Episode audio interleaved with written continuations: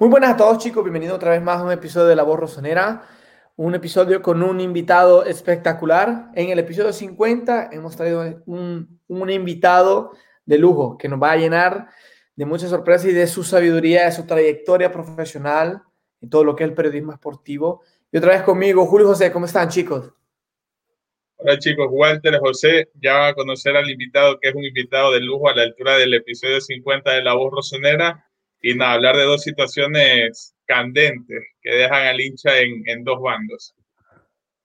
Julio Walter, todas las personas que nos siguen otra vez aquí, ya es que no diría, episodio 50 de La Voz Rosonera y otra vez con un invitado, un episodio redondo, con toda una situación que se está dando bastante delicada y bastante polémica y de eso vamos a estar hablando el día de hoy sobre qué está pasando con Donnarumma y su contrato, su renovación y sobre la polémica super Liga Europea en donde está metido el Milan y que podría dejarnos fuera de la Champions, pero dentro de otra competición. Arrancamos en 3, 2, 1, vamos.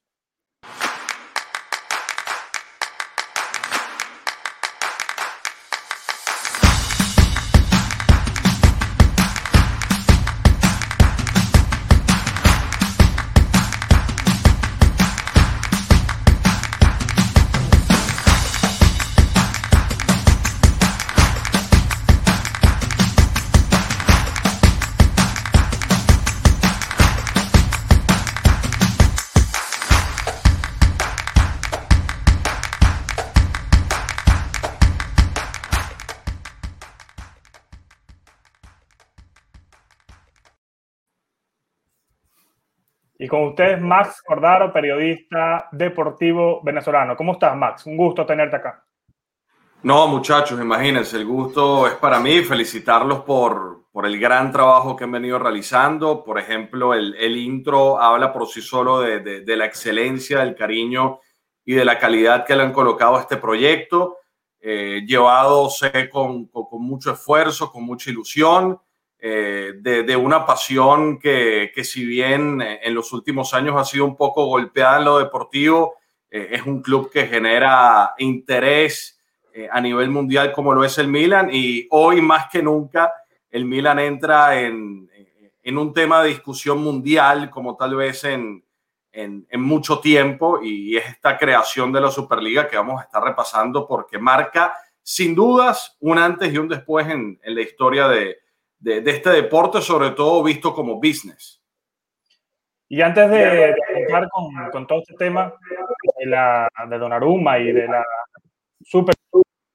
Recordar que se suscriban a, a Patreon, que se suscriban a, a, el, a, nuestro canal de YouTube, a también a, a la red moradita, que se suscriban también. Estamos allí en todas estas plataformas. ¿Está escuchando algo con, con, con, retorno, ¿me escucho con retorno? Sí, sí. bueno, se suscriban a, a, todo esto. Ahora sí me escucho bien. Sí. Y nada, vamos a comenzar con, con, el tema de Gillo Donnarumma, que hoy tenemos varios temas que hablar y estamos cortos de tiempo.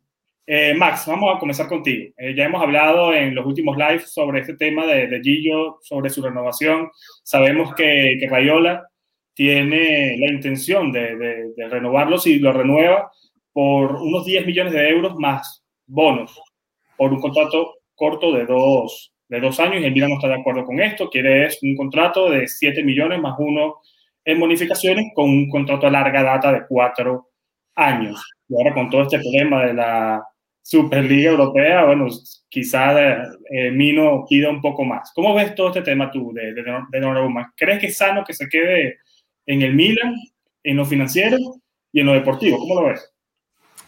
Es un tema interesante, muchachos, que obviamente tiene como precedente esa dramática eh, renovación que fue una, una tragicomedia donde el gran ganador fue Mino Raiola, más allá de, del jugoso contrato que tuvo Gigi Donnarumma y la llegada de Antonio Donnarumma con un sueldo eh, que solo se podría ver en, en, las historietas, ¿no? Que un tercer arquero eh, gana un sueldo tan, tan importante, pero fue parte de, de, de todo el show que armó eh, Mino Rayo, aprovechando la llegada de, de Fasoni Mirabelli en una propiedad que todavía recién se estaba asentando. ¿Qué ocurre? Que Donnarumma eh, renueva su contrato, se, se convierte en una piedra angular de este proyecto que está tratando eh, de llevar adelante Scaroni, con Maldini, con Gassidis, con eh, obviamente el apoyo de, de Elliot y, y, llegamos otra vez al punto de, de, las negociaciones, donde obviamente Rayola nuevamente tiene, digamos, el, la, la, mano cantante en la situación porque es quien representa a, un activo deportivo importante que tiene eh, el Milan y, y que tiene varios factores a su favor para negociar. El rendimiento deportivo de su representado, que me parece que está destinado a, poder ser top 3 del mundo sin ningún problema a, mediano plazo. Y, y ese, eh, ese debate deportivo me parece que, que tiene argumentos sólidos para, para demostrarlo. Eh, es un portero joven con el cual puedes plantearte un ciclo eh, a mediano y largo plazo en una posición donde cada vez es más difícil conseguir talento y a buen precio. Eso es otra cosa que, tienes que tomar en cuenta, porque si luego quieres traer a un arquero de primer nivel, la transferencia no va a ser de 10 millones de euros y el sueldo difícilmente eh, va a ser bajo. Necesitarías apostar por otro talento de la cantera o, o por algún arquero de otro mercado, pero no deja de ser una apuesta. Y luego, obviamente, está el tema de, de de las pretensiones del Milan, ¿no? De, de, querer eh, crecer como perfil deportivo, de querer mantener a sus buenos jugadores y sumar otros más en las próximas ventanas de mercado. Obviamente todo esto está ligado, hay que decirlo, a, a una posible clasificación, entre comillas, a la Liga de Campeones, porque no sabemos si esto va a ocurrir o eh, en caso de que esta Superliga sea una realidad, con mayor razón va a querer contar con un plantel estelar para para poder hacer frente en una competencia donde eh, cada semana va a enfrentar a los mejores equipos del viejo continente. Luego, el, el componente emocional para, para, para, cerrar, José, de, de, de Donnarumma sobre lo que siente la institución, sobre el, el, agradecimiento que tiene la institución, sobre cuando besa el escudo de la camiseta, tiene que ver con un chico que creció en el equipo, que tiene un sentido de pertenencia con el equipo, pero luego tiene eh, una carrera que asegurar y también tiene ilusiones. Vamos a, vamos a olvidarnos de, de, del tema de la Superliga. Vamos a, colocarlos en, en, un espectro actual que es Liga de Campeones como gran ambición que tiene todo futbolista. Si el Milan no llega a clasificar a Liga de Campeones, va a llegar un punto que se va a entender que Donnarumma quiere buscar otro tipo de estímulo, otro tipo de competencia, aspirar a jugar contra los mejores para ser cada vez mejor él, porque la competencia élite te estimula a ser cada vez mejor. Entonces, por ese lado, satanizar al, al, muchacho, no lo sé. Obviamente las, las, formas de Rayola no son las mejores, no, no las comparto. Y, y, luego está también dónde podría ir Donnarumma por esa cifra. ¿Qué tantos equipos de Europa necesitan un número uno mañana? Entonces forma parte del debate, muchachos. No, y hemos hablado aquí la cantidad de dinero que ha pagado el Milan a, a Donnarumma. Eh, 6 millones de euros, que son 12, en realidad brutos que el Milan invierte en él por 4 son 48, más los 8 del hermano. Estamos hablando ya más lo que cobró antes, estamos hablando de casi 70 millones de euros. Y si se le renueva al precio que quiere Rayola, serían 40 millones de euros más a estos 70. O sea, 110 millones de euros invertidos en este, en este portero solo en contrato. Y, y ahí tú ves que no es rentable que al año siguiente, si no clasificamos a Champions, pero ya esto, ya todo este contexto está cambiando un poco, venderlo eh, a un precio irritorio de 30 millones es pérdida para, para el Milan. Walter antes nos decía que él estaba seguro que Donnarumma se irá. ¿Por qué, Walter? ¿Por qué dices eso? ¿Sabes qué pasa? Que el problema, yo, a mí me gusta pensar, Max, a largo plazo. A breve, a breve periodo, es fácil opinar de la situación y todo eso, de todo lo que se vive. Pero que lo último que leí, ¿ok? Fue que Gillo eh, Rayola dijeron que no querían renovar por esa cifra y es lo que había comentado en, en directos pasados. La estrategia de Rayola es hacer ver al tifoso o al mundo que es el Milan quien no cree en el chico. Porque si tú creyeras en el chico, le pagaras los 12 millones. Entonces la culpa caerá en el Milan, no en el Rayo, eh, eh, en este caso Gillo, porque se busca que él se saque lo mejor, ¿me entiendes? A mí la cosa que me parece cínica, más allá de lo que tú estás hablando, y concuerdo con lo que vos hablas, pero la cosa que me parece cínica es, ¿sabes que el club tiene un problema económico? ¿Sabes que el club no se puede permitir esa cifra y vos se la pedís? Y luego decís que sos milanista. O sea, yo digo, una vida y medio no, no se puede trobar, no se puede encontrar, porque Rayo la pide la cláusula de 30 millones. O sea, una cláusula que los cálculos que hizo José no te va a cubrir ni el 30% de lo que has invertido en este jugador. O sea, que el Milan, en el caso más posible, hipotético, se lo llega a consolidar y le da la cláusula de 30 millones y lo vende 30 millones, el Milan estaría perdiendo 80 millones de euros por un portero de 21 años. O sea, el, yo creo que el Milan está evolucionando en una circunstancia que vos acabas de plantear. ¿A cuántos equipos les sirve un número uno mañana? Entonces, yo te, te pregunto, ¿tú crees que cuánto es relevante a nivel táctico? Que no hablemos del impacto moral. A nivel táctico, un portero. Yo creo que es la posición, no, me, me, me, voy a quemar la boca diciéndola, más fácil de cambiar. Porque el portero, si una defensa bien estructurada, yo siempre meto ejemplo al Barcelona. Víctor Valdés nunca ha sido resaltado por el mejor portero del mundo. Hacía sus cosas, pero tenía un equipo, 10 jugadores que funcionaban. Que Víctor Valdés era la última cosa que ibas a pensar, porque el equipo funcionaba. Si yo te digo, el efecto de Donnarumma para mí está siendo un problema en el equipo, porque ahora que sí te pide más, ahora eh, Sharanoglu te pide más, Ibra que te pide más, luego ¿quién va a ser mañana? Tonali, Tomori, Calabria, que ya está pidiendo más. Entonces, yo creo que la sociedad se está dando cuenta de esto. Y, dijo, y aquí me van a mentir, eh, hoy es 19 de abril, y dijo, la sociedad dijo, más de siete no te damos. Más de siete no te damos. Rayola, por otro lado, vos que has estado aquí en Italia, sabes la, la fama que tienen los napoletanos. Yo quiero, yo quiero ganar ocho, pido doce porque así negocio, si gano más, bien, si gano los ocho, yo eso pedía. ¿Me entiendes? Entonces, no se sabe de verdad hasta dónde quiere tirar la chinga, como se dice en Italia, o tirar la cuerda para ver hasta dónde llega la montar que se necesita de Donnarumma. Pero el problema es que él, al mismo tiempo, la ha ofrecido a otros equipos. La Juventus, yo lo escuché hablar hace tres días que había tenido contacto con Donnarumma y con Rayola. Entonces, te digo, ¿vos crees que el Milan que le dice, te doy más de 7, no te doy. El que pide 12 y que habla con la Juventus. O sea, honestamente, ¿cuántas probabilidades le das? Yo se las doy bien pocas.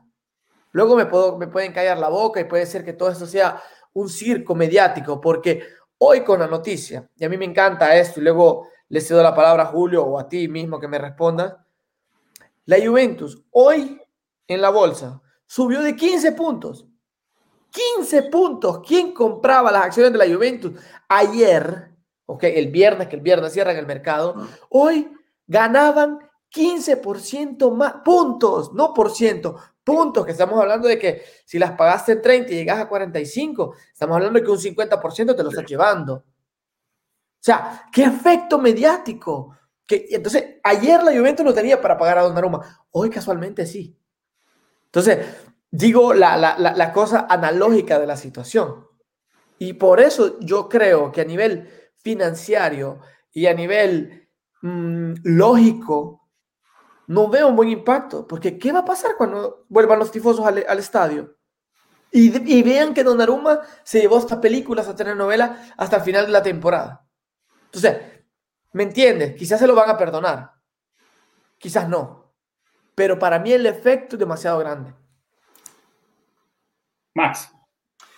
Sí. Eh, a ver, como, como, lo estamos comentando, eh, Rayola eh, en ese aspecto es un muy buen negociante, aprovecha todos los elementos que le da el entorno, ya lo logró en una ocasión eh, vean también todo el show mediático que colocó, digamos, prácticamente en bandeja de plata para dar a entender que la puja por Erling Haaland va a ser a sangre para poderse quedar con el nuevo talento del fútbol mundial que él representa. él ya había llegado a un acuerdo con el Dortmund y luego cuando el Dortmund dijo que no pretende venderlo, él dijo, esa es la opinión del Dortmund, yo la respeto, mas no la comparto. Eh, lamentablemente, eh, el mismo fútbol le ha dado una autoridad a Rayola por la calidad de los futbolistas que representa a, poder sentarse a negociar eh, bajo estos términos. Yo entiendo la, postura del Milan, sobre todo porque desconoce de momento cuál va a ser su panorama económico para la próxima temporada, porque no vamos a mentir, la clasificación a Champions depende mucho del presupuesto que pueda tener Gazzidis, Maldini y compañía para, la próxima temporada, porque estamos hablando de una diferencia de millones.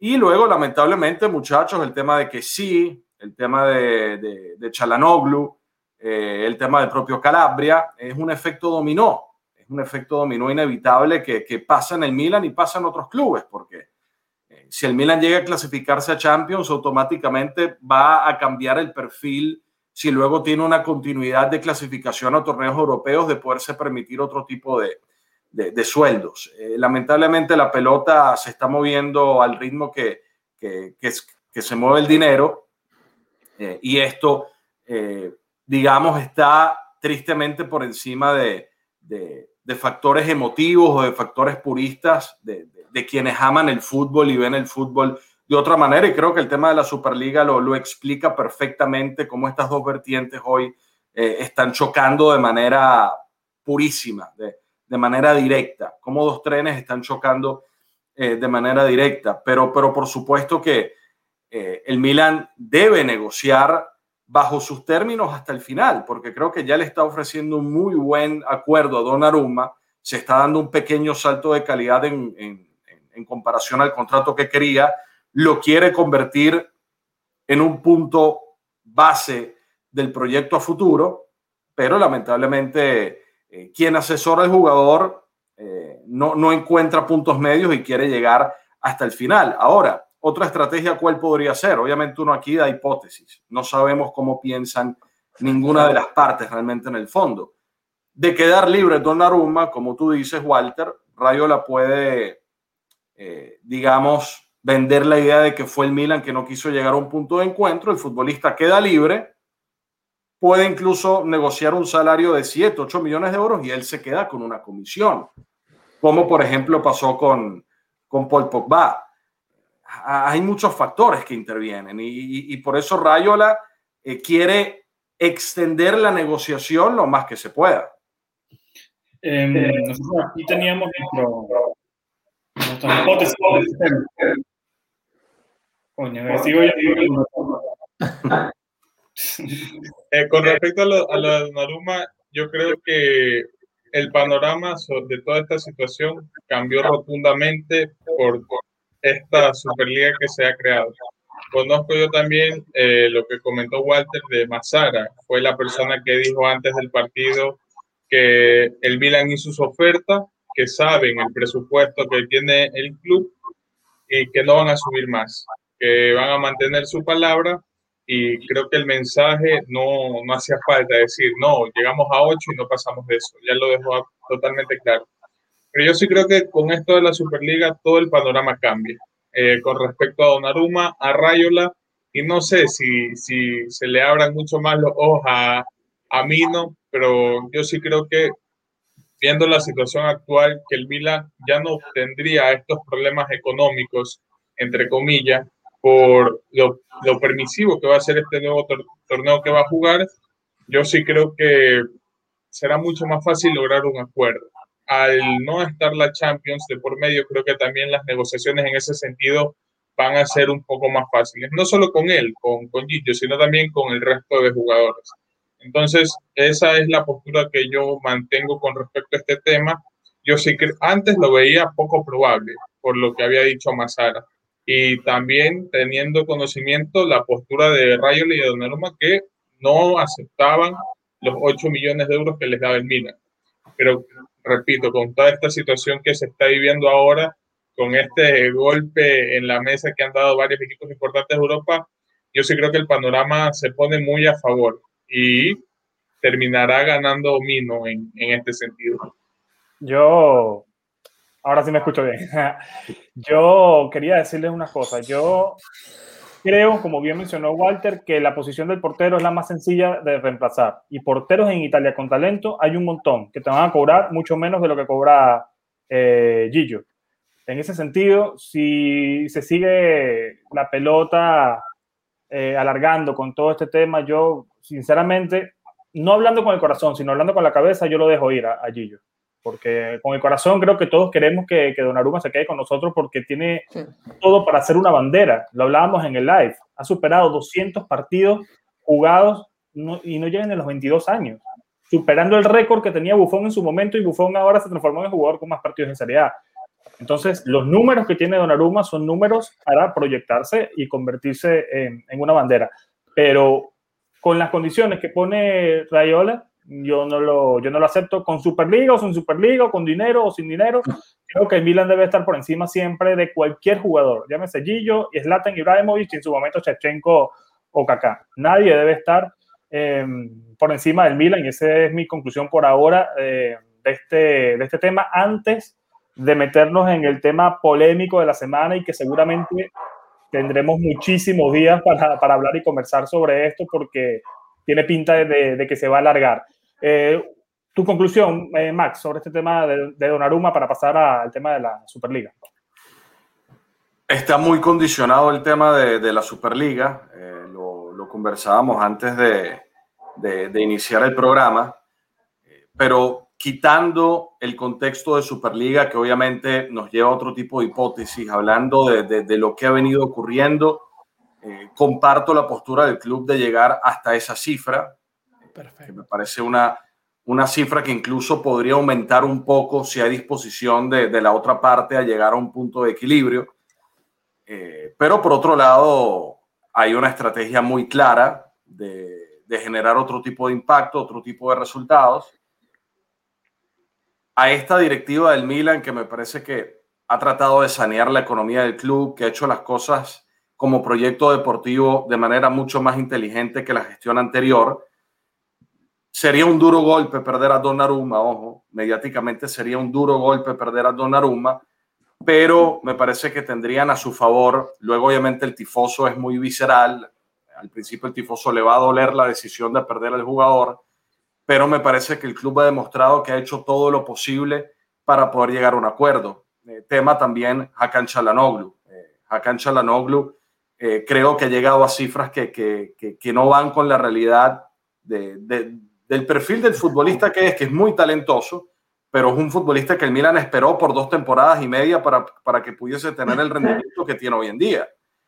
Y, y, luego de unas muy buenas actuaciones, porque me parece que en la funcionalidad del equipo es muy importante el turco, me parece que las pretensiones están muy por encima de lo que es Chalanoglu como jugador y el Milan va a llegar también a cierto punto. Si luego se va libre, pues está en su derecho contractual de hacerlo pero con Donnarumma el Milan va a hacer un esfuerzo más, me parece. Pero si, si, si las pretensiones siguen siendo esas, creo que no se puede criticar la gestión del club para tratar de llevar a cabo esta renovación, sino que se encontraron con un empresario muy particular, con un talento muy particular que llevó a que se separaran los caminos. Pero, pero, pero veremos, veremos porque yo creo que vamos a suponer que no estuviese la Superliga, Rayo la va a tratar de extender la cuerda hasta que se termine la temporada. Si hay clasificación a Europa, tal vez negocian un poquito más y se llega a un acuerdo. Obviamente, si, si no hay clasificación a Champions, me parece que. Pero, pero Max, disculpa que te, que te interrumpa. Eh. Te hago una pregunta. ¿Me escuchan bien? Sí. Sí, ok. Para vos, ok. ¿Creemos que ese es el comportamiento de un verdadero tifoso del Milan? A ver. ¿Dónde eh, Yo creo que el, el, el, fútbol ha cambiado y hoy es el, es el ejemplo perfecto. Eh, entiendo que el Milan tiene un peso mucho más específico que cualquier otro club. yo, por ejemplo, recuerdo el, el, el amor que juraba Federico Chiesa y Federico Bernardeschi a, a, la Fiorentina y luego se fueron a la Juventus como, como si nada eh, hubiese pasado. ¿Por qué? Porque, bueno, porque esto es un negocio. Se fueron a un club que le podía dar eh, mayores posibilidades económicas y mayores posibilidades de, de competir en los grandes escenarios. Bajo el punto de vista puro, puro, puro, puro, obviamente no es un comportamiento ejemplar por parte de, de, alguien que se ha formado en el club y que tiene mucho agradecimiento para con el club. Ojo, que yo no dudo el agradecimiento que pueda tener Donnarumma para con el Milan y el significado que pueda tener el Milan para Donnarumma, pero ya está, ya el futbolista ve esto desde otro punto de vista que nosotros no, no podemos ver. Eh, influenciado también por quien lo asesora. Entonces cambian las formas, cambian los manejos. Tal vez si el, si el representante de Donnarumma fuese otro, yo hubiesen llegado a un acuerdo. Donnarumma obviamente siguió con Rayola, a pesar de la primera renovación que fue tan traumática, que, que generó todo un circo mediático, siguió con Rayola porque sabe que Rayola puede conseguirle eh, esos números.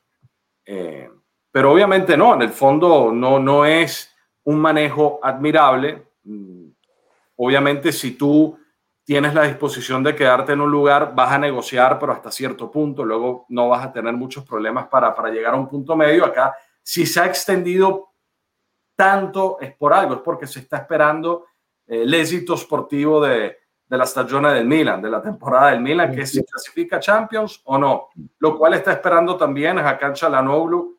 Eh, el caso de Romagnoli se ha manejado de manera diferente porque creo que el, el, mismo futbolista ha demostrado que tiene la disposición de sentarse y, llegar a un número. Hay una cosa importante y es que el, el Milan ayer ganó el partido frente a su partido correspondiente a la jornada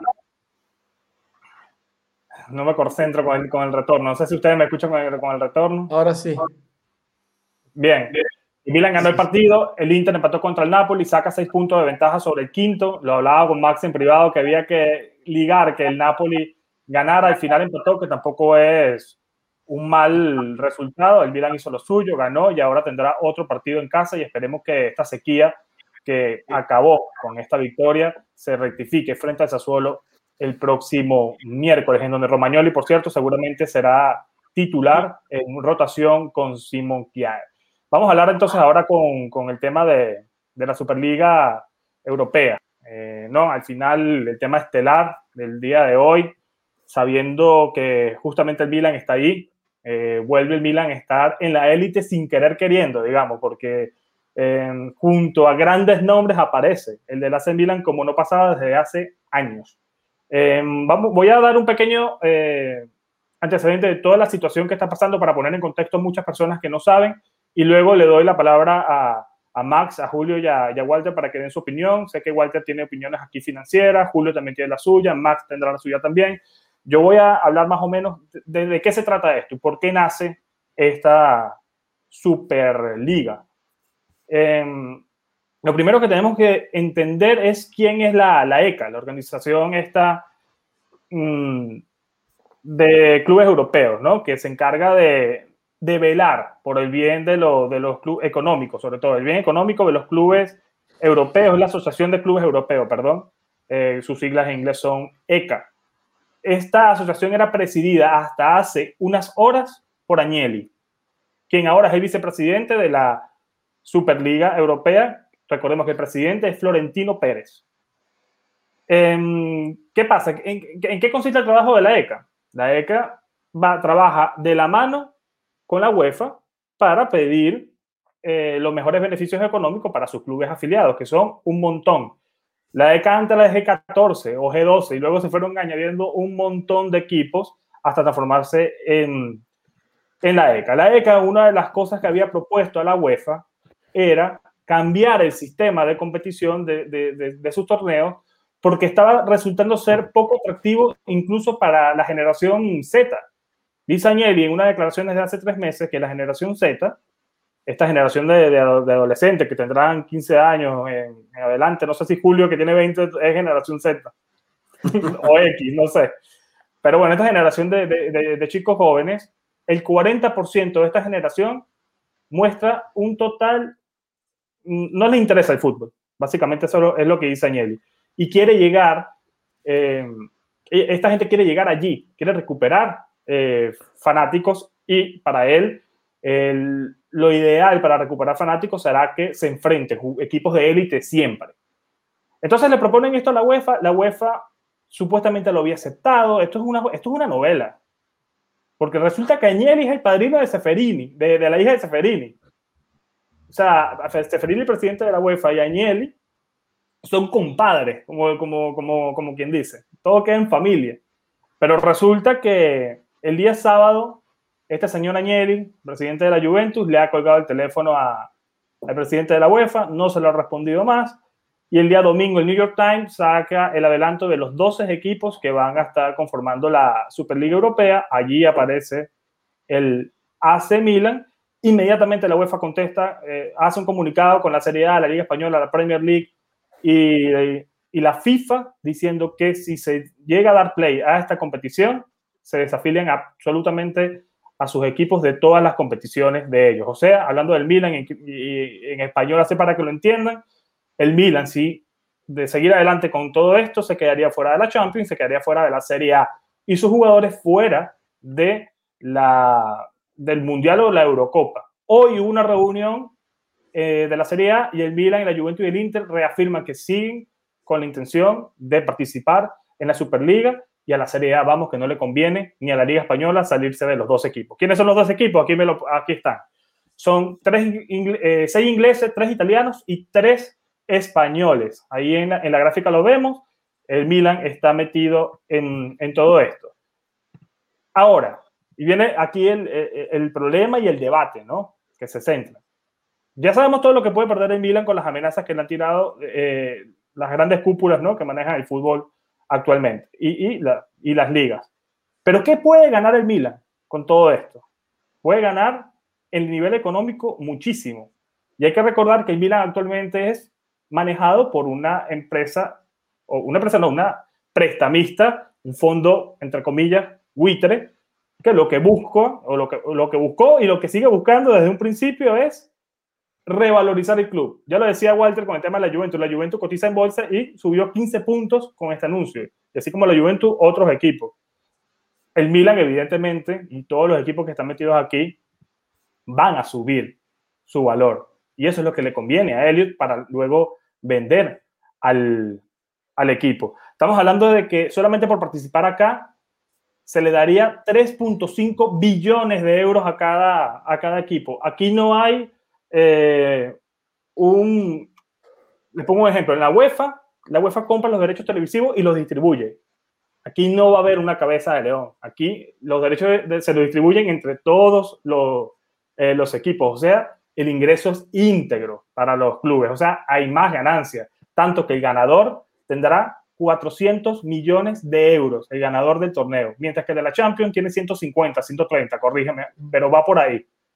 O sea, que se triplica la ganancia del ganador. Y ahora sí, para darle la palabra a, ustedes, ¿de qué consiste el formato? Son estos dos equipos, se supone que hay tres más, hay especulaciones con que son el Porto, el Ajax, no sé, los alemanes han eh, se han desentendido del tema. Eh, la cuestión es que se van a complementar 20 equipos y 5 son por invitación.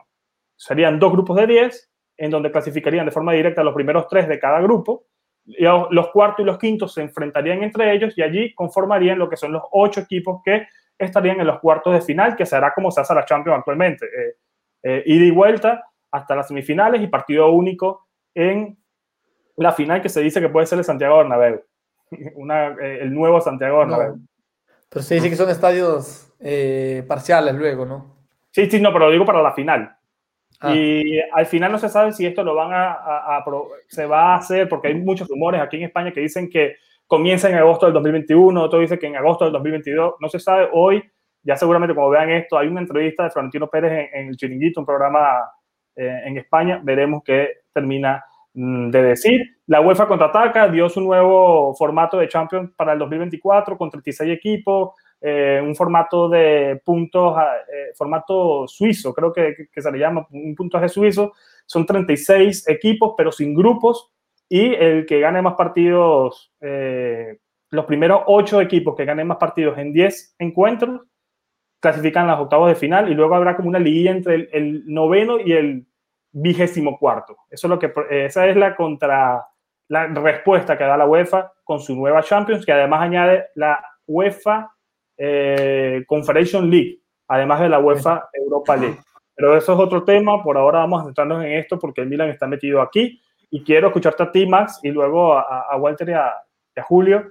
¿Qué piensas de este tema? ¿Qué información también manejas sobre, sobre todo esto? ¿Cómo afecta el mundo del, del, fútbol, el mundo del deporte en general y cómo afecta específicamente al Milan, para bien y para mal? Bueno, esto es un antes y un después. Eh, lo que conocemos como, como fútbol.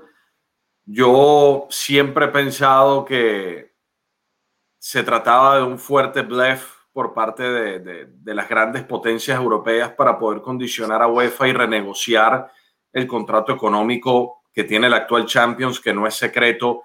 Han manifestado los dueños de clubes que no están contentos con, con lo que económicamente deja eh, el, presente formato de la UEFA Champions League a los equipos que piensan que se, se pueden sacar mayores ingresos, pero claro, cuando ves un anuncio tan oficial, cuando ya, ya ves un plan de negocio, cuando ya ves un plan de competencia deportiva, es porque esto en teoría apunta a algo, más allá de significar una base para sentarse a renegociar con UEFA. Entonces, lo público y lo notorio de, de, del caso eh, nos preocupa para bien o para mal de, de, que esto puede llegar a ser un hecho. Eh, lo cual, eh, insisto, da un vuelco al fútbol mundial y, compromete eh, sobre todo las pequeñas y medianas estructuras, el, fútbol amateur, clubes que obviamente necesitan de, que sus ligas estén al máximo nivel para, para, para que esa unidad de negocio pueda traerles a eh, ellos también beneficios a nivel de derechos de televisión, sponsor directamente, porque si luego eh, Milan, Juve e Inter no compiten en la Serie A, ¿en qué se convierte la Serie A? Si Barça, Real y Atleti no compiten en la liga, ¿en qué se convierte la liga? Si los seis de Premier no están en la Premier, ¿en qué se convierte la Premier? Entonces sería un efecto dominó bastante fuerte. Yo en ese aspecto sí soy un romántico porque sí, el fútbol es un negocio, sí, el fútbol es espectáculo, pero me parece que, que, lo lindo de esto es la oportunidad que le da a toda una comunidad de competir y aspirar a la victoria final, de aspirar a estar en los grandes torneos, de aspirar a tener los grandes premios económicos. Pero por otro lado, está quienes piensan en esto como una unidad de negocio. Y si creo una unidad de negocio que triplique mis ingresos, lo voy a hacer, sin importar a quién me lleve por delante. Porque obviamente, eh, si bien no está escrito en el comunicado, eh, es una intención donde se vende mucho, perdón, lo monetario. Sí, se vende el espectáculo, se vende la competencia. Vamos a ver constantemente un Milan Real Madrid, vamos a ver un Real Madrid Barcelona, vamos a ver un City United eh, vamos a ver un United Juventus, vamos a ver un Inter Barcelona, pero sobre todo es el salto de calidad financiero que permite la creación de esta competencia. Del otro lado, te adversas a, prácticamente al, al, al Estado, al gobierno fútbol, encabezado por FIFA y UEFA, que, que obviamente no, no quieren que su estructura colapse y, y, y quieren tomar medidas no solo por un tema purista del fútbol que amamos, del fútbol que conocemos, sino porque pierden también su unidad de negocio. Porque acá, muchachos, todo va dirigido al dinero. Todo va dirigido al dinero, lamentablemente. Quien sufre realmente en, en no ver el fútbol como lo conocemos de las ligas, de la Champions, el que realmente se preocupa es el aficionado, es el que lo ve desde otro punto de vista, desde otra perspectiva, pero quien lo ve como un negocio piensa más en unidad de negocio. Ahora, acá falta la voz cantante más importante. ¿Cuál va a ser la postura de quien sale a la cancha a competir, el que genera las emociones, que es el futbolista. ¿Se van a mojar? No se van a mojar. Van a ir en dirección con sus clubes. Van a adversar a sus clubes. Van a tomar postura de quien quiere mantener las cosas como están o tener la disposición a negociar para dar un pequeño vuelco para, para no generar, digamos, toda esta revolución. Estamos a puertas de, de, momentos decisivos y muy interesantes donde creo que todavía hay que esperar más hechos para, para poder avisorar panoramas. Pero ya no es un blef, porque eh, aquí vemos el logo, leímos los comunicados, hay fechas tentativas, hay participantes ya confirmados, así que la cosa viene buena.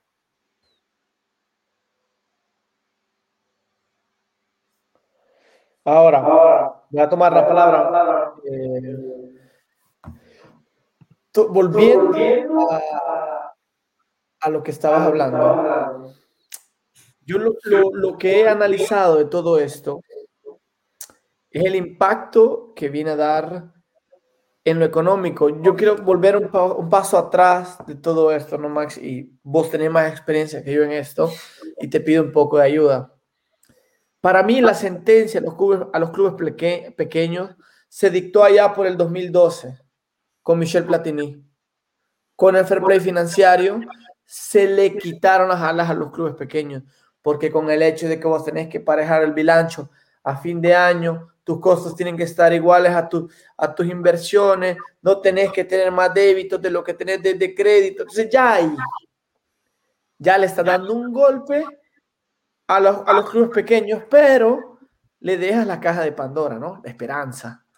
Que si jugás bien un campeonato, jugando contra equipos mucho más potentes económicamente, con la capacidad de poder comprar, con estadios más grandes, con potencial de marketing más aprofundimiento, un aprofundimiento mayor de lo que tienen ellos, tal vez se clasifique a Champions y ha sucedido.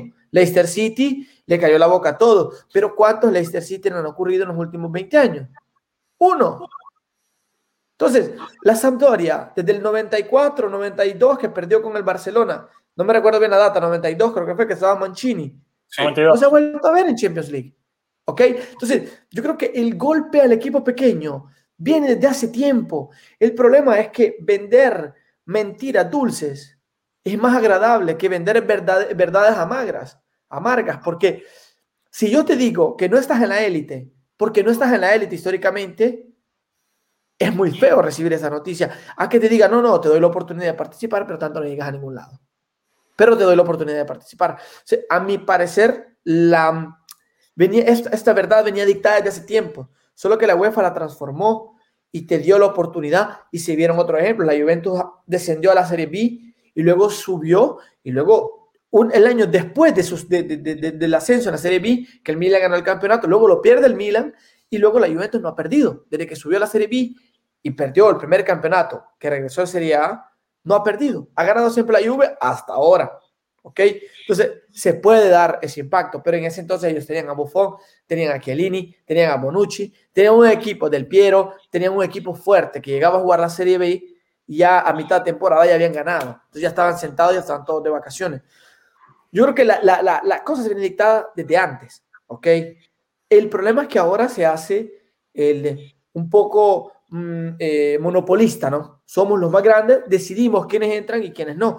Y esas son verdades que para mí afectan, porque excluir a la, gente de golpe es horrible. Creo que no debería ser así, porque ellos se aseguran un puesto, vaya bien o vaya mal, se aseguran. Y Agnelli respondió con una cosa que para mí es contraproducente.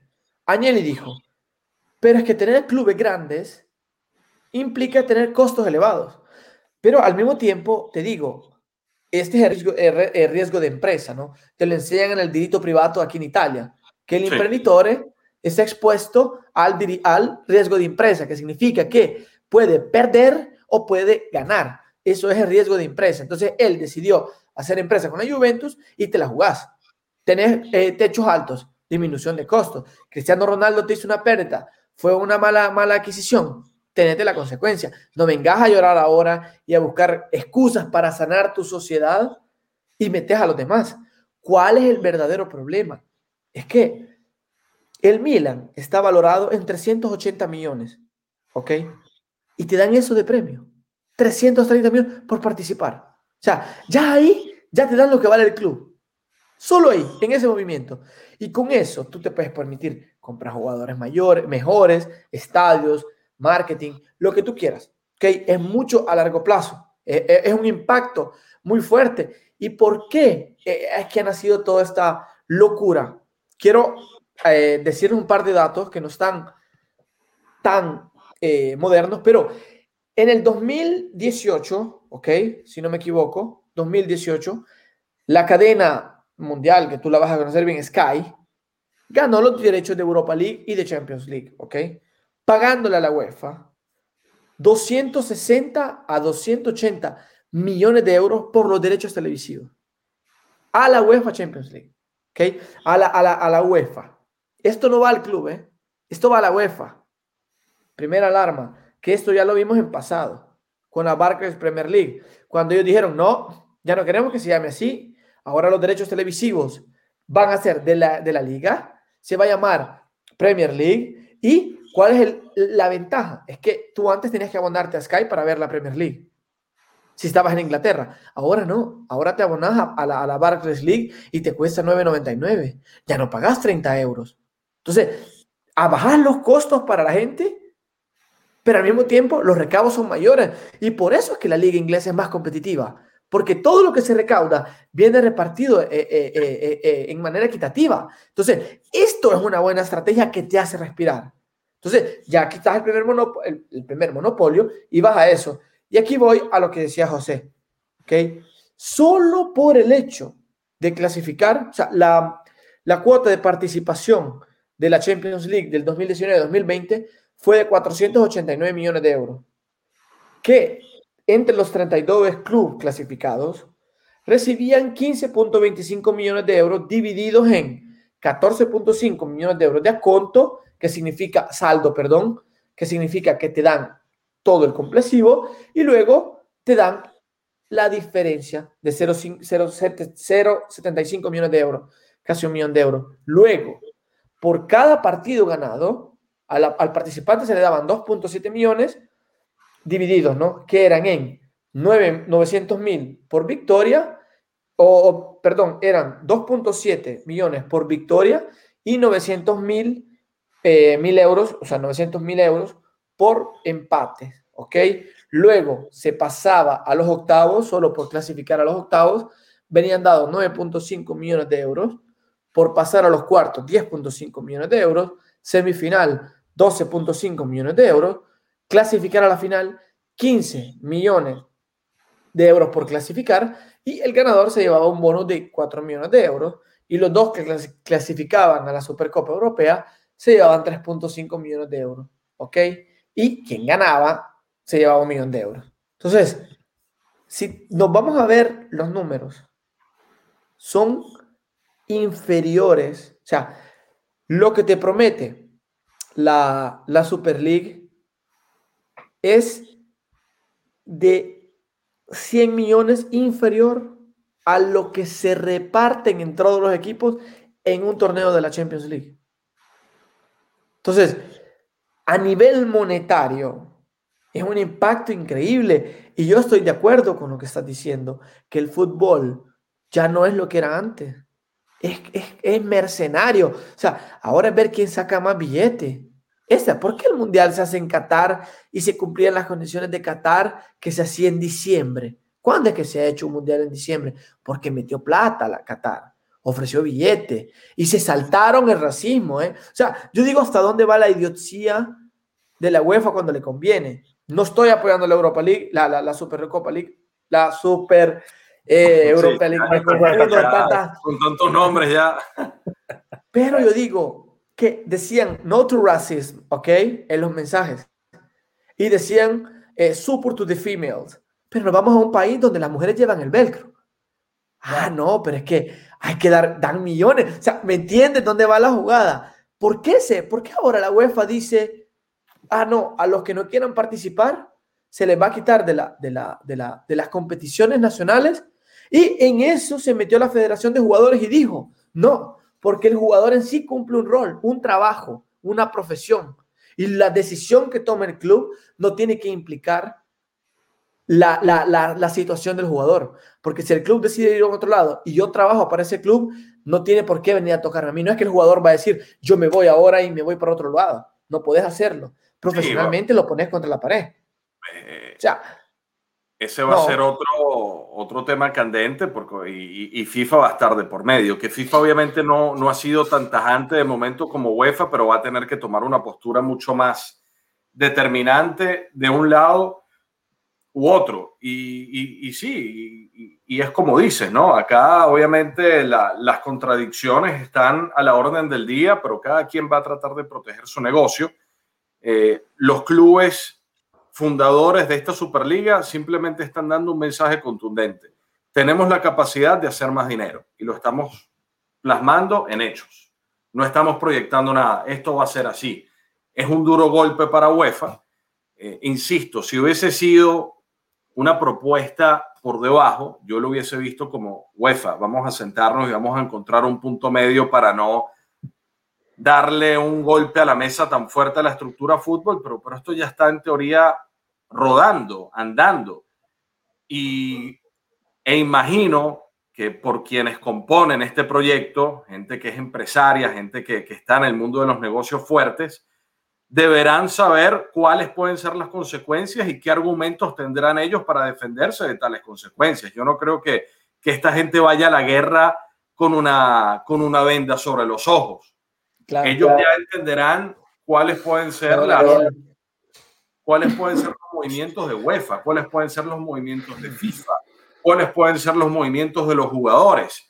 Lo que pasa es que estamos en una etapa muy embrionaria y, y obviamente acá podemos lanzar muchas hipótesis de qué puede pasar, pero los próximos días creo que ya, ya nos van a dar muchas luces de, de lo que puede eh, ocurrir. Lo cierto es que lamentablemente eh, con la ley Bosman, eh, con el Financial Fair Play, como decía Walter, con todo lo que ha ocurrido, siempre, cada vez más, tú le has dado al fútbol una modalidad de negocio que se tiene que mantener y este año, o mejor dicho, el año pasado pasó otro punto de quiebre que fue el COVID, que mostró a la modalidad de negocio actual su fragilidad, que si el mundo se paraliza por tres meses, las cuentas que antes tal vez podías tener holgadas, incluso en un club de élite, no te dan y estás asfixiado porque muchachos, pagar nóminas tan altas como las de Manchester City, Paris Saint Germain, Real Madrid, Barcelona, necesitas una muy buena liquidez. Estamos hablando de que puedes tener a varios jugadores que te superan los 10 millones de, euros netos al año y luego tienes que pagarle el bruto a, Hacienda. No estamos hablando de, de chucherías, hay plata que tienes que colocar. Entonces armaste una maquinaria que todo tiene que encajar perfectamente para que ruede. Se para el mundo dos meses y, y, entonces comienzan a gotear muchas estructuras. Y yo creo que tema del COVID aceleró la creación de, de este proyecto y habrán dicho, bueno, dejémonos de negociar y vamos a, vamos a dar el golpe a la mesa. Hay una cosa que yo se lo decía porque hay mucha gente preocupada con el tema de, del de Milan, de qué va a pasar con el Milan. Em, y yo siempre digo que al final nosotros estamos del lado de los fuertes. Eh, y me explico. Eh, lo explicaba también, no me acuerdo si fue Agnelli o quién fue. Eh, hay dos billones de fanáticos en estos dos equipos. Dos billones. ¿Qué va a ver la gente? ¿La Champions o va a ver la, la liga esta nueva? ¿Quién tiene más que perder? ¿La UEFA y la FIFA o estos dos equipos?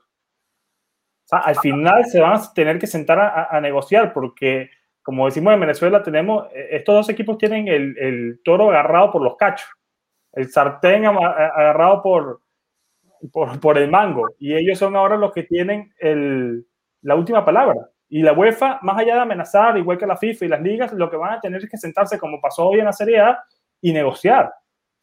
Y buscar lo mejor económicamente para estos clubes. Y si al final no aceptan, bueno, vendrá una nueva página en, la historia del fútbol. Pero ahora yo estaría más preocupado si estuviera fuera de estos 12. Si estuviera fuera del grupo del Madrid, del Barcelona, de la Juventus, del Manchester United, Y por eso que también ha sido tajante el Bayern y, y, y el París, que me parece también que, que, que, el fanático tiene mala memoria, se nos olvidó el FIFA Gate. No es eh, FIFA y UEFA la, la, las organizaciones más limpias del mundo. Ellos también están así porque están perdiendo dinero. La corrupción que bien mencionó Walter con el tema del Mundial. Estaba haciendo un Mundial en el 2022 con un montón de obreros que se murieron en, en, en Qatar y nadie dice nada con una cantidad de dinero que no se sabe de dónde salió y nadie dice nada. Y está el París detrás de todo eso, el París Saint Germain. Y el París Saint Germain ahora se la tira de, de, de mm, los que son los, los, santos, ¿no? Los santos, cuando nadie, nadie, les hace nada con el fair play. Tienen a Neymar, a Mbappé, los compraron por una cantidad. En Neymar y Mbappé juntos valen más que el Milan. Para, para que vean más o menos el, el, el contexto de, de, la situación. Eh, Julio, viendo todo esto, ¿cómo, cómo, ¿cómo, lo ves tú? ¿Estás preocupado por, por el tema del Milan? O más bien estás ilusionado con, con todo esto? No, no, yo creo que ya lo han dicho todo, todos. Yo también a ti, José, te dije antes de empezar a grabar que yo creo que esto es algo de lo que tranquilo podemos sacar siquiera 10 episodios hablando, porque yo creo que esto va a ir mutando con el pasar de los días. Eh, ya se dice también las posturas de, de entidades yo creo que aquí no hay ni buenos ni malos, sino que hay dos bandos, dos bandos que luchan por sus propios intereses. El tema es que hay eh, empresas, porque quizá al hincha le molesta que su equipo se relacione mucho con dinero, que eso pasa con, con el milanista, y que se diga, ah, no, ¿cómo puede ser que un equipo de tradición ahora se lo vea como solo una máquina, una empresa de, de hacer dinero? Y es que nosotros debemos empezar a entender que el fútbol desde hace mucho dejó de ser solo un deporte ya esto es una fuente de trabajo, fuente de ingreso. Por eso vemos muchos empresarios involucrados en esto. Entonces, desde el punto de vista económico, al Milan esto le conviene muchísimo para revalorizar el club, para montar el estadio con el Inter sin tener tanto retraso por el tema de, de, de la deuda que tiene ahora mismo el Inter, eh, qué sé yo, para comprar jugadores. O sea, no se dice que se borran las deudas, sino que el Milan va a tener un poco más de flexibilidad al momento de formar un equipo. Ahora, desde el lado del fanático y seguidor del mundo del fútbol, a mí sí me duele un poco ver toda esta situación, porque yo también soy partidario de la meritocracia, de que tenga éxitos y tenga reconocimientos el equipo que se lo ha ganado, el equipo que lo ha trabajado, el equipo que lo ha luchado. Entonces, creo que acá ninguno ha, ha, dejado una postura clara porque hay muchas cosas que definir todavía. Eh, espero que se logre un punto medio para que las partes logren un acuerdo, lo cual veo muy difícil porque el objetivo de todos estos equipos que, que están detrás de la Superliga quieren crear un torneo aparte. Pero el tema es, si se crea ese torneo aparte, con ese formato que tienen en mente, si así nomás con los torneos locales y la Champions se tiene un calendario muy apretado, con la Champions y UEFA entiendo, ¿cómo sería incluir un torneo más? Entonces, yo creo que será una cosa o la otra. No creo que, que al final se pueda tener todo y todos puedan salir. No, no, no, no, no, no, no, no. Si juega Superliga, no, no juega, no, no juega Champions, no, o no juegas Europa League. Bueno, eso es lo que explicaba yo, que lo que querían era transformar la Champions en la Superliga. La UEFA sí, pero se supone, se supone que, claro, que esto es porque no acepta la UEFA esta remodelación. Entonces claro. la, UEFA, la UEFA no propone nada, la UEFA tira amenazas, que también creo que fue Max el que lo dijo. A mí también me gustaría conocer la postura de ciertos jugadores, porque que estén dentro de estos equipos no significa que lo quieran jugar. Por ahí lo hablábamos, lo hablábamos en el grupo Premium, y, me, y uno me dijo, Gerardo fue el que me dijo, ah, por dinero, este, obviamente todos van a querer jugar. Claro, muchachos. Puede ser cierto.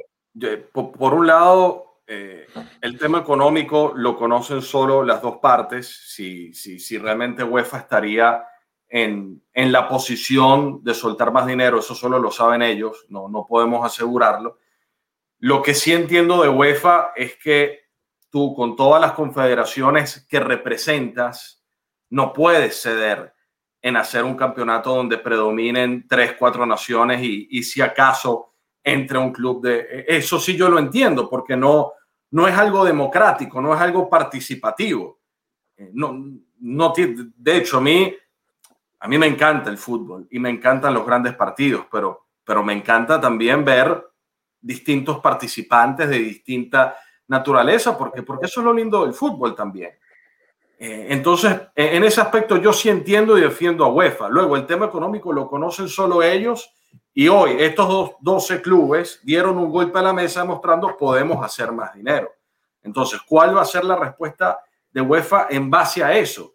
Eso será lo interesante, pero insisto, acá podemos generar eh, muchas hipótesis, pero obviamente yo también como amante del fútbol, más allá de que obviamente también eh, soy rosonero desde que tengo uso de razón, no, no, no me encanta, no me encanta desde el punto de vista de, de amante del juego, del deporte quitando la, la, pasión que puedo tener hacia un solo club.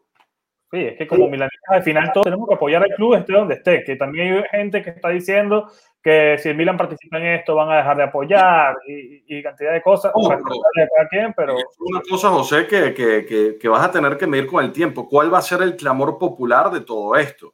No hablo del fervor de estos días, digo con el pasar del tiempo. ¿Cómo lo va a aceptar la gente? ¿Cómo lo va a digerir? Es muy interesante socialmente hablando no, sabemos cuál va a ser la, la, respuesta de la gente, porque eh, tú, un padre de familia en casa, tal vez puede ser, el papá puede ser milanista, pero el hijo vive en Bérgamo y es del Atalanta. Entonces, ¿cómo se va a sentir ese padre que, que, que, el club de su hijo ya no va a tener ninguna posibilidad de participar en un torneo? Juegan muchos componentes. Es que hay, hay varias hipótesis. Por ejemplo, una, una puede ser que quede la, la liga esta nueva con la Champions, la Europa League y la Confederation League esta que se crearon para el 2024. Y que en la Champions, y ahí viene el problema, que en la Champions vayan los que no estén en la, en la, en la Superliga, pero entonces tú te preguntas, y el, y el en la Serie A, porque al Milan le da igual entonces quedar primero que séptimo. Estás matando los torneos locales. Estás matando los torneos locales. ya no va a haber interés por ganar la Serie A. Eso no es algo. Eso no es algo. 18 partidos mínimos que juegas en, 18 partidos como mínimo que jugarías en la Superliga. Solamente en fase de grupo. 18 partidos. Necesitas tener un equipo grande. Imagínate, Walter. Luego, luego tú ves el Atalanta va a la Champions, pero la Champions va a ser la nueva Europa League, que vas a ver como que ah, ahí está la, la Europa League. No, y, pero... al final, lo que ellos quieren es consolidar, por absurdo, puestos fijos en una Champions League. Porque si vos mirás la clasificación, los ingleses son los que siempre van. En, Italia serían los tres que siempre han ido a, dejar de lado el Milan, porque si vos mirás Manchester United, Manchester City, Chelsea, Arsenal y Tottenham, Liverpool, son los que siempre van. Luego vos ves Real Madrid, Barcelona y Atlético Madrid, los que siempre van. Y, los que han ido históricamente, ahora el Milan que no ha ido y el Inter ha hecho, se está, está haciendo difícil son el Milan, el Inter y la Juve, que son los, que, los únicos que han ganado Champions League. Entonces digo, al final están comprando o se están asegurando puestos en la Champions League sin esfuerzo. Entonces, eso es lo que quieren. Y eso es lo único que yo no estoy de acuerdo. O sea, si querés mi opinión, yo soy como todos ustedes que yo digo, eh, eh, las cosas se ganan con esfuerzo. Porque uno es como ser, y quítenme la terminología, ser hijo de papá, que te mete en el puesto de trabajo por ser el hijo de papá, y el otro es el que se mata estudiando, trabajando, y no llega a ese puesto porque hay hijos de papá que no lo dejan subir. O sea, esa es la realidad de la vida. No sé si me logro entender. O sea, tú te esfuerzas, te esfuerzas, pero no vas a llegar más lejos porque la gente te impone hasta dónde vas a llegar. En cambio, el hijo de papá lo ubican y está ahí por default. Yo creo que ese es el mensaje que están haciendo. Lo único que yo no veo con buenos ojos son los compensos monetarios. Si están haciendo todo este, porque votas un sistema, ¿eh? o sea, estás acostumbrado, porque ahí vamos a otra cosa. El mundial, ¿quién lo inventó? El campeonato europeo, ¿quién lo inventó? Siempre UEFA, FIFA, siempre UEFA, FIFA. Entonces, está votando un esquema. El jugador que sale desde pequeño, su sueño es ir al mundial con su selección. ¿Qué inventó FIFA? Entonces, está votando un esquema que va de generaciones, va de generaciones. Entonces, yo creo que lo que quieren cambiar, porque para mí van a llegar a un acuerdo, porque la, la, la FIFA y la UEFA no es estúpida. Saben que van a perder mucho, billete. Van a perder mucho billete, porque honestamente, si tú me dices a mí, con 9.99, miras los 20 equipos, pero con 9.99 ves todas las ligas. Yo prefiero pagar 9.99 y ver un Manchester United Milan, un Juventus Chelsea, que verme el Benevento que se está matando con el Sassuolo. Perdón que lo diga así, pero porque soy tifoso y a mí me gusta ver esos partidos. Prefiero pagar lo mismo y ver mejor calidad. Esto es horrible lo que digo, pero es la verdad. lo, interesante es que luego los grandes partidos que esperamos durante meses se va a convertir en una costumbre. Exacto. Y luego, y luego también vas a tener que reinventar el juego de alguna manera para que esa costumbre no se convierta en monotonía. Porque para mí, van a ir, para mí van a ir metiendo. Para mí van a ir inseriendo. Para mí, el proyecto, quieren los fundadores, que son los equipos que estarán siempre fijos y se irán inscribiendo, porque ellos dijeron cinco que se pueden meter más. ¿Y qué piensas que sería el cinco? El cuarto que va en Champions League de la Serie A. Ahora, ¿quién es el elemento neutral de esta Superliga? Porque está controlada por los mismos equipos. Claro, ¿Quién, es el, ente regulador? ¿Quién es el ente regulador de este torneo? Porque luego se va a armar la linda luego con los árbitros y el VAR. Yo, esa es la otra. ¿Quiénes son los árbitros? ¿Quiénes son los árbitros? los, los, árbitros son federados de la UEFA y la FIFA. ¿De dónde lo va a sacar? Oh, oh. Añeli, y Juventino es capaz de sacárselo de la gaveta. ¿eh? Oh, no, y no solo eso. ¿Y nosotros quién nos, quién nos certifica que el primer torneo ya se decide el ganador? Porque al final son esos 20 que se sientan, ¿eh? Y dicen, hoy lo gano yo, el otro año lo gano yo. ¿Y, qué puedes hacer? Tú sabes, yo, Pero eso ya se vive, eso ya se vive. Hay varias hipótesis sobre todo esto una, una de las hipótesis que puede ser para terminar el negocio es que este, este torneo, al final la UEFA y la FIFA lo acepten y se juegue en algún verano que no haya Eurocopa ni Mundial y se termine jugando este, este torneo, quizás no a 18 partidos, sino un sistema más, más ajustado para que se haga en, un verano o algo así. Yo lo que creo que estos equipos, si se metieron en esto y firmaron un contrato de 25 años para este torneo, es porque están metidos hasta el cuello aquí. Y esto es algo que todos subestimamos, y me incluyo, porque ayer cuando salió la noticia, yo aún estaba escéptico con todo esto. Y esto ha venido desde hace años. Hace Gassidis, en diciembre del 2020 le preguntaron sobre que Gassidis dijo, para que pase la Superliga quedan 15, 20 años. Y que el Milan no tenía tanta ambición, que no era un proyecto que llamaba mucho la atención. Pero bueno, ya se sabe, ya también se dijo que Gassidis tiene un recorrido bastante conocido y su amor por el dinero lo dijo con Elliot. le dijeron. se, vio, bueno, que igual esto, esto es bueno para el Milan. eso no deja de ser bueno. entender el peso que tiene todavía el marquio Milan a nivel mundial, porque los otros 11 equipos sabían que tener el escudo del Milan en esta presentación pesa, por más de que el, el club tenga tiempo sin ir a Champions, que no tenga futbolistas de élite, el el brand del Milan sigue pesando mucho a nivel mundial. Mucho. es, el, último equipo de los 12 con, en cuestión financiera. Claro. Es el, peor que está parado a nivel financiero. eso, ya lo sabemos. Este tema da muchísimo de que hablar. Creo que nos quedamos eh, cortos, pero Max, sabes que esta es tu casa, estás invitado para, para cuando quieras aquí. Nosotros vamos a profundizar este tema eh, el día viernes en, los lives que hacemos. De momento, muchachos, piensen en Lazio Milan, Atalanta Milan y Juve Milan. Después vemos qué va a ocurrir, por favor. Que hay que llegar de cuartos porque luego puede pasar cualquier cosa. ¿Cómo la ves? ¿Cómo la ves? te digo, ojalá y haya, y haya un empate entre Napoli y Lazio. Me interesa mucho. O sea, a mí la seguridad que me transmitía el equipo en comparación hace, en comparación a hace dos, tres meses atrás es distinta. Eh, físicamente el equipo no está muy lúcido. Eh, se perdió mucha mística de grupo, que eso también gana o, pierde partidos. Hay momentos individuales, unos que han subido, otros que han bajado, pero este equipo ha hecho más de lo que podía hacer, que no se lo olvida la gente. Lo que pasa es que, claro, Julio estábamos para Scudetto, para Julio.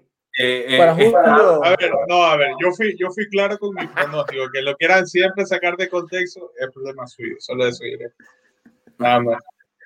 Eh, al final, Max, es importante, como dije cuando me ganó el retorno, que, que el Napoli haya empatado con, con el Inter. Creo que ahora mismo estamos a seis puntos. Lazio un parejo, créeme que porque ojo, la Lazio sigue ahí, la Lazio es un, un menos, No se olviden de la Lazio y hay Lazio Milan.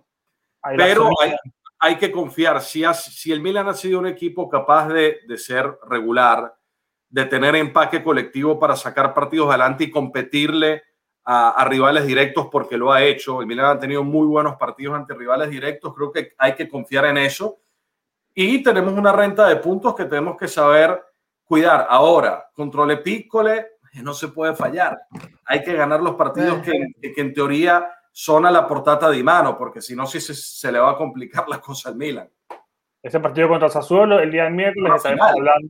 Es una final como todas las siete que quedan estaremos conversando de ese partido el día viernes. Pero no, va a importar tampoco si el Milan queda de acuerdo. No, no, no, no. Así importa, Julio, no, importa. Todo, esto todavía está todo en stand-by. Todo en stand-by. No hay que quedar de cuartos. Luego, que pase lo que tenga que pasar.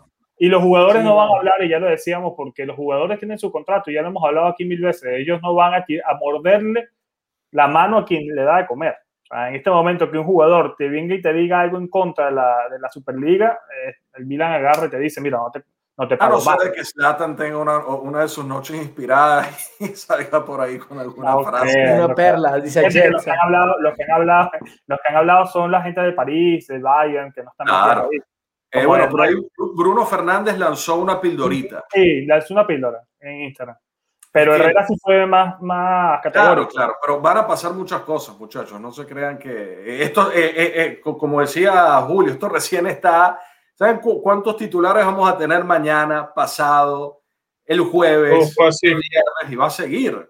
Esto va a ser una, una, avalancha de noticias y de reacciones. Así no, Es un momento histórico, Max, y esperemos tenerte aquí para eh, una próxima edición de todo este, este tema. Esta es tu casa y bueno, se nos pasó el tiempo, pero sabíamos que hoy iba a ser un, un episodio bastante cargado de, de, noticias. Perdón por el problema técnico que tuve. Eh, me, me, veía con retorno a veces yo, a veces no, no fue drástico, no, no. También pasó, pasó, pasó por debajo. Pasó, pasó, pasó por debajo de la mesa, perdonar por, eh, por ese incidente. Y nada, chicos, algo más que agregar para, para finalizar. Ah, que me den mi punto, que me den mi punto por los pronósticos. Julito, Julito, Julito te lo da. Julito te lo da. Me voy ganando. Julio, Julio. Ah, Julio te lo da. Los viernes, los viernes hacemos pronósticos aquí y voy ganando, así que ya saben. Después de ir perdiendo, ¿eh? Era el último.